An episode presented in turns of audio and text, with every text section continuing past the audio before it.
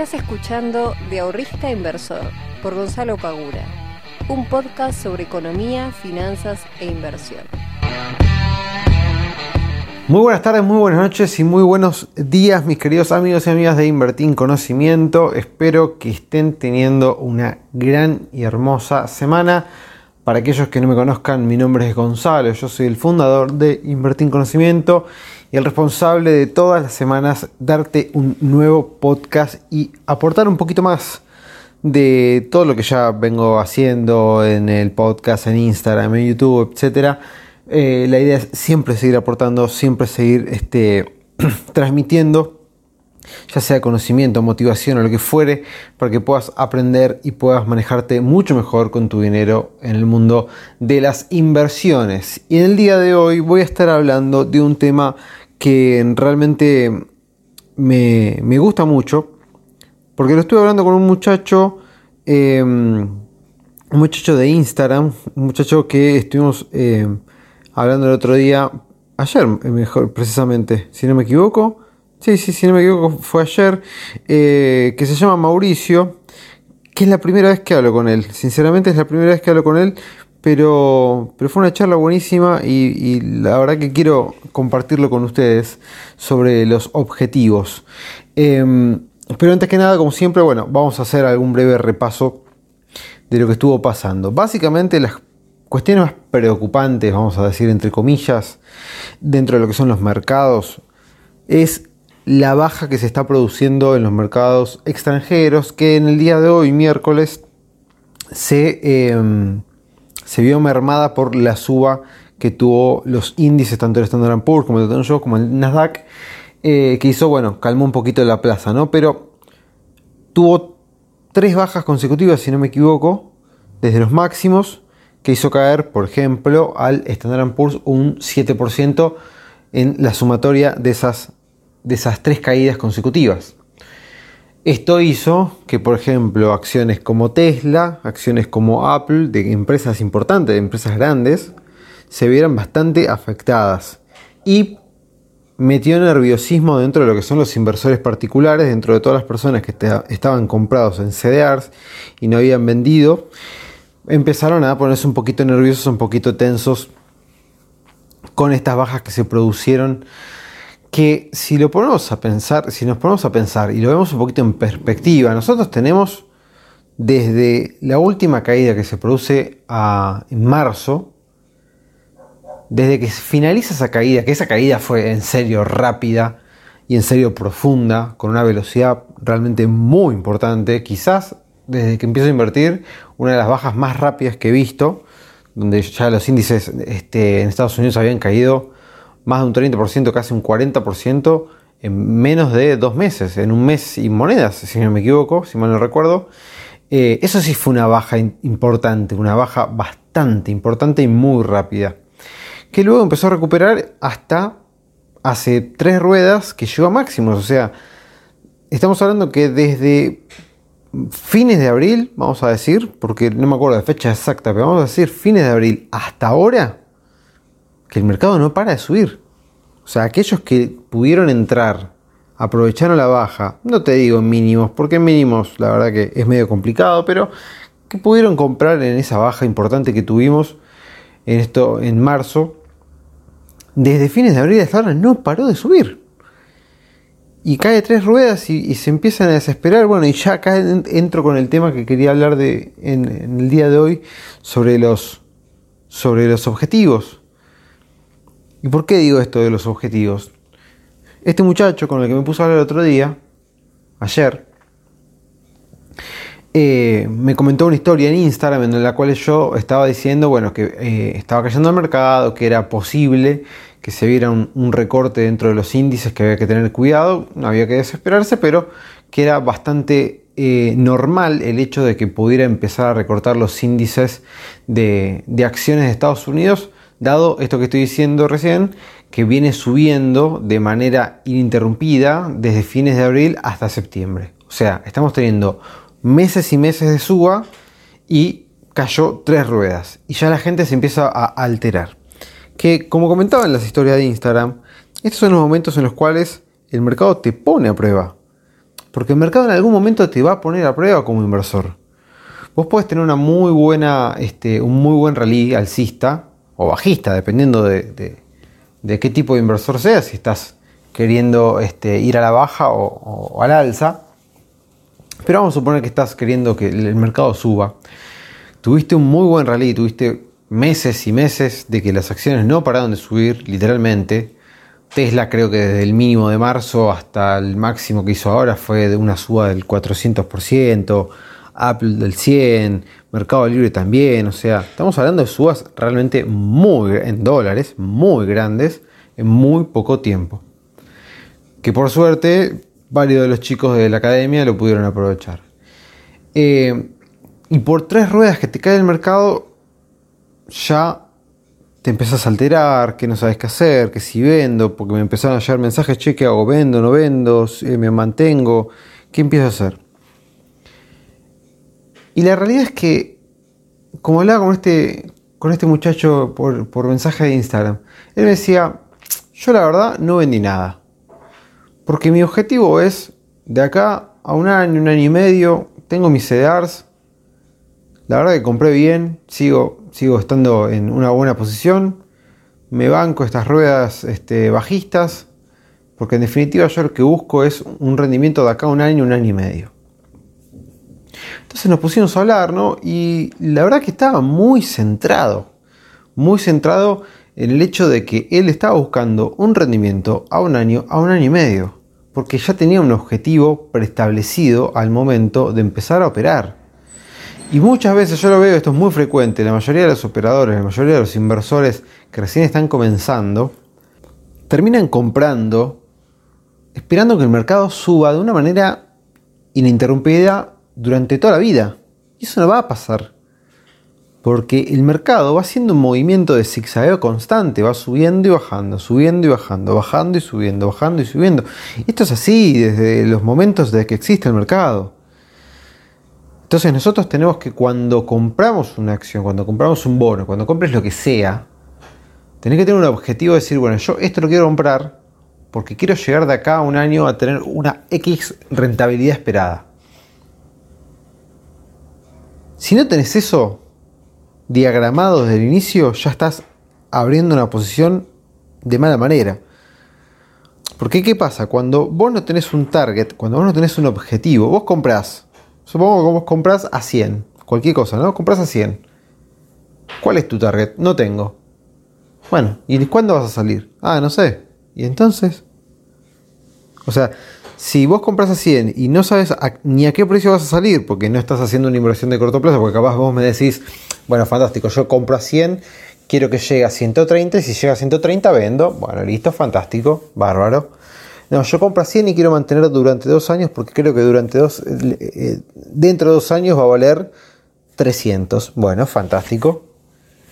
Pero si vos compras a 100 y no sabes ni a qué precio querés vender, ni cuánto tiempo querés estar invertido en esa empresa, o sea, ¿cuál, es el, trigger que te va, va, hasta a, decir, bueno, listo, vendo? ¿Cuál es ese, ese gatillo que te, que te va a decir, bueno, ahora es el momento de vender. Si no tenés ningún análisis previo hecho. Y esto es muy importante, chicos y chicas que escuchan este podcast. Es realmente muy importante tener un objetivo. Y esto no me voy a cansar de, decirlo, siempre lo digo, siempre lo repito. Y no solamente aplica a las inversiones bursátiles, sino aplica a cualquier tipo de inversión, cualquier tipo de eh, objetivo que te pueda llegar a plantear. Por ejemplo, Vamos a poner un caso mío particular. Objetivos de inversión, ¿sí? de lo que son inversiones bursátiles. Por ejemplo, yo lo que busco es mes a mes tener una rentabilidad del 10%. Bien. Si yo logro tener una rentabilidad del 10%, a menos que tenga una bruta depreciación del tipo de cambio, una bruta inflación, voy a estar por encima de ambas cosas y voy a tener, voy a tener una tasa real muy positiva al final del año. Bien, quizás haya un mes en el cual no la consiga, entonces al mes siguiente me tengo que esforzar un poquito más para poder conseguir eso que no conseguí el mes pasado y así sucesivamente, porque hice malas inversiones o porque me equivoqué o lo que fuese, pero mi objetivo Yo ya lo tengo pautado. Bien. Y dentro de ese objetivo de un año, yo tengo objetivos trimestrales, objetivos mensuales, como les comentaba recién. Dentro de esos objetivos mensuales, yo me voy haciendo pautas, voy chequeando el mercado, cómo se está moviendo, a ver si lo puedo llegar a lograr o no. Por ejemplo, yo hace varios días que no toco absolutamente nada de las posiciones que yo tengo abiertas. ¿sí? Porque el mercado no me está dando ninguna indicación como para decir, bueno, tengo que modificar algo. No, no, está todo bien, listo, fantástico, no toco nada. Al no tocar nada, no hago operaciones de más, no gasto plata en comisiones, no me pongo nervioso. Si el mercado más o menos se mueve para donde yo a mí me convenga, listo, ya está. Quizás si pusiera más de mí o más tiempo o metiera más la mano dentro del mercado, quizás podría conseguir un poquito más. Pero ese poquito más vale la pena en cantidad de tiempo? No, entonces prefiero seguir mi objetivo y eh, acotarme a él. Otro ejemplo que no tenga que ver con las inversiones bursátiles este, mío personal, con invertir en conocimiento. No todos los meses tengo los mismos resultados. No todos los meses tengo la misma cantidad de personas que, por ejemplo, se suscriben a la membresía. Hay meses que se suscriben más, hay meses que se suscriben menos. Y eso yo lo puedo llegar a controlar y la verdad es que mm, no, sinceramente no.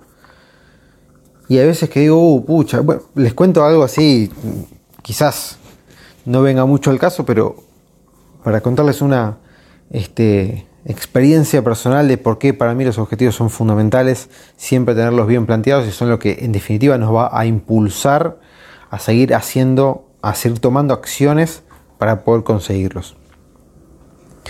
Yo cuando arranqué, invertí en conocimientos, mi primer emprendimiento, ¿bien?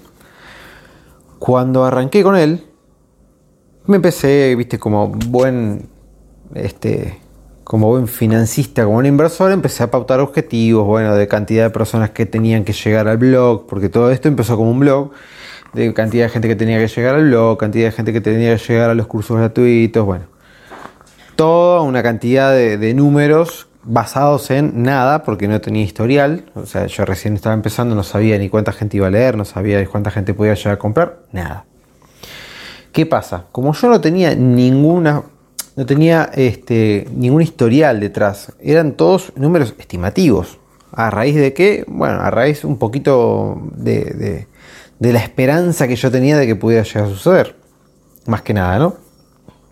Entonces, el primer año me choqué un montón de veces contra la pared, pero un montón de veces contra la pared. ¿Por qué? Porque quizás, no sé, me proponía de objetivo trimestral conseguir que, no sé, 1500 eh, personas se descargaran la guía, la guía que, este, el kit gratuito que tenemos en la página.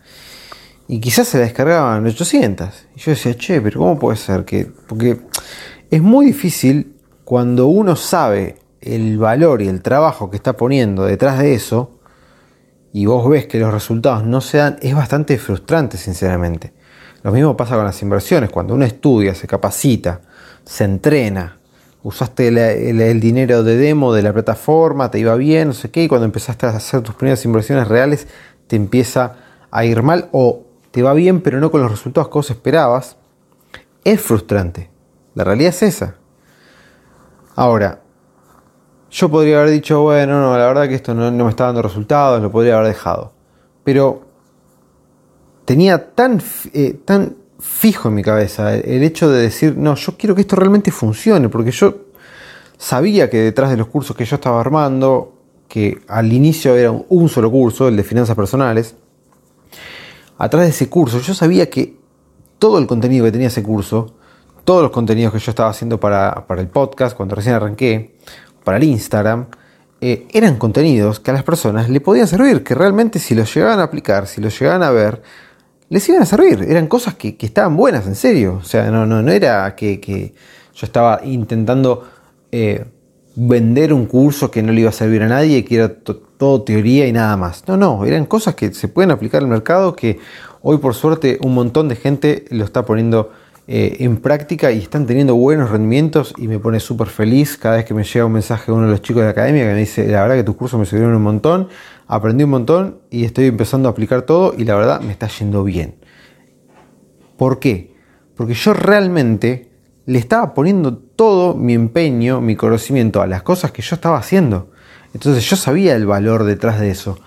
Lo que tenía que lograr era demostrarle y mostrarle a las personas que no me conocían, que no me conocen, porque hay un montón de gente que me encantaría llegar pero no saben ni quién soy, demostrarle a toda esa gente decirle, che, mirá, esto que estoy haciendo realmente te va a ayudar, te puede ayudar, tiene un valor en serio detrás de todo esto, realmente dale bola, porque si le das bola vas a poder mejorar tu vida financiera. Y esa, esa motivación, ese objetivo de decir yo esto que estoy haciendo realmente puede servir, realmente a la gente este, que quiera mejorar su, su calidad de vida financiera, le va a servir. Entonces en ningún momento, por más de que tuviese meses buenos, meses malos, meses que todos los objetivos que yo tenía planteado no me daban ninguno o me daban dos, tres, seguía haciéndolo, seguía intentándolo, seguía tratando de mejorar hasta que empecé a encontrar ciertas métricas, ciertas cuestiones y empecé a decir, bueno, no, evidentemente estaba sobreestimando los posibles resultados que podía llegar a obtener, era más una cuestión de, de, fe, por decirlo de alguna manera, que de objetividad, y cuando empecé a tener cierto historial de cosas, armé distintos diagramas de objetivos mensuales, de este, tanto de personas nuevas para la membresía, etc., y se empezaron a cumplir. ¿Pero por qué se empezaron a cumplir? Porque nunca dejé de llevar a cabo los objetivos. Por más de que no me fuese bien, por más de que no lograra lo que quería lograr, siempre seguí intentándolo, siempre seguí proponiéndome cada vez más desafíos para no dejarme estar. Porque la realidad es que hoy, miércoles, yo estoy grabando este podcast a la noche. Y hay días que yo me levanto y la verdad que no tengo muchas ganas de estar grabando historias o estar grabando un video o estar grabando pero lo hago, porque en definitiva después cuando termino haciendo me gusta lo que hago. Pero bueno, cada uno tiene sus días y hay días que uno está más motivado y hay otros días que está menos motivado. Eh, pero cuando vos tenés el objetivo de decir, bueno, yo quiero lograr que IEC sea la academia de finanzas personales para cualquier persona que quiera aprender, que no tenga ningún conocimiento, que cuando termine de hacer todos los cursos, de todos los contenidos, todas las charlas, etcétera, pueda tener ese conocimiento y pueda mejorar su calidad de vida. Y como yo quiero lograr que IEX sea esa academia que yo sueño, que yo veo en mi cabeza, no voy a dejar de hacer las cosas. Y como no voy a dejar de hacer las cosas, todos los días cuando me levanto y no tengo mucha ganas de hacerlo, lo hago igual. Y eso es lo, lo que todos deberíamos hacer, pero la única forma de hacerlo es teniendo un objetivo bien arraigado en nuestra cabeza. Eso es lo que, ese es el norte, o sea, si nosotros no tenemos algo que nos guíe, algo que nos diga, bueno, es por acá, o che, seguí porque vas a llegar, si no tenés eso, estás medio como desamparado, estás como medio eh, caminando en, la nada. Y si volvemos al, hecho de las inversiones bursátiles, si vos no tenés el objetivo de decir, bueno, yo compro en 100 y vendo en 130, yo compro en 100 y mantengo durante 4 años porque sé que esta empresa durante 4 años va a valer un montón más estás invirtiendo sobre la nada, estás invirtiendo sobre la mera especulación de que vaya a subir el precio y querés que suba, y querés que suba, y querés que suba, ¿y cuándo vas a, vender? ¿O, cuál, es, cuál es el objetivo de esa inversión? ¿Tiene algo detrás? Ganar plata. Sí, ya sé, todos queremos ganar plata cuando invertimos. ¿Quién quiere perder plata? Nadie. Vamos, o creo que nadie. No conozco a nadie que me haya dicho, no, compré esta acción para perder plata. Es, no sé, es una cuestión de sentido común. Por eso siempre digo que cuando me contestan que ganar plata, invierten para ganar plata. Sí, ya lo sé. O sea, eso ya está implícito dentro del hecho de invertir. Pero no hay nada más detrás de eso. No hay nada que te motive a hacer esa inversión. No te querés comprar un auto, una casa, un terreno, irte de vacaciones. Qué sé yo, cualquier cosa. Y según eso que vos elijas, vas a tener que ir armándote una cierta cartera en función de tu elección. Si vas a elegir comprarte una casa, no te vas a poder comprar de acá a un año, a menos que tengas un capital enorme para invertir, pero si ese no es el caso, vas a tener que aspirar a estar invertido durante varios años y durante varios años estar haciendo crecer constantemente tu capital para poder dentro de 10-15 años comprarte tu propia casa. Esas son las cosas que nosotros tenemos que tener bien en claro cuando ponemos nuestro dinero en riesgo. Porque cuando vos estás invirtiendo, lo que estás haciendo es poner tu capital en riesgo. Y ese riesgo siempre va a estar. Siempre. A menos que lo pongas, qué sé yo, en un plazo fijo. ¿Lo querés poner en un plazo fijo? Ponelo. ¿Tenés un riesgo? Existe riesgo en el plazo fijo, aunque no lo creas. Existe. Si el banco en el cual vos pusiste un plazo fijo quiebra y vos tenés más del monto que te asegura el banco, el resto lo perdés, por ejemplo. No sé si lo sabían, pero dentro del plazo fijo, si ustedes se ponen a leer la letra chica, creo que el monto era 500 mil pesos o 700 mil pesos, una cosa por el estilo.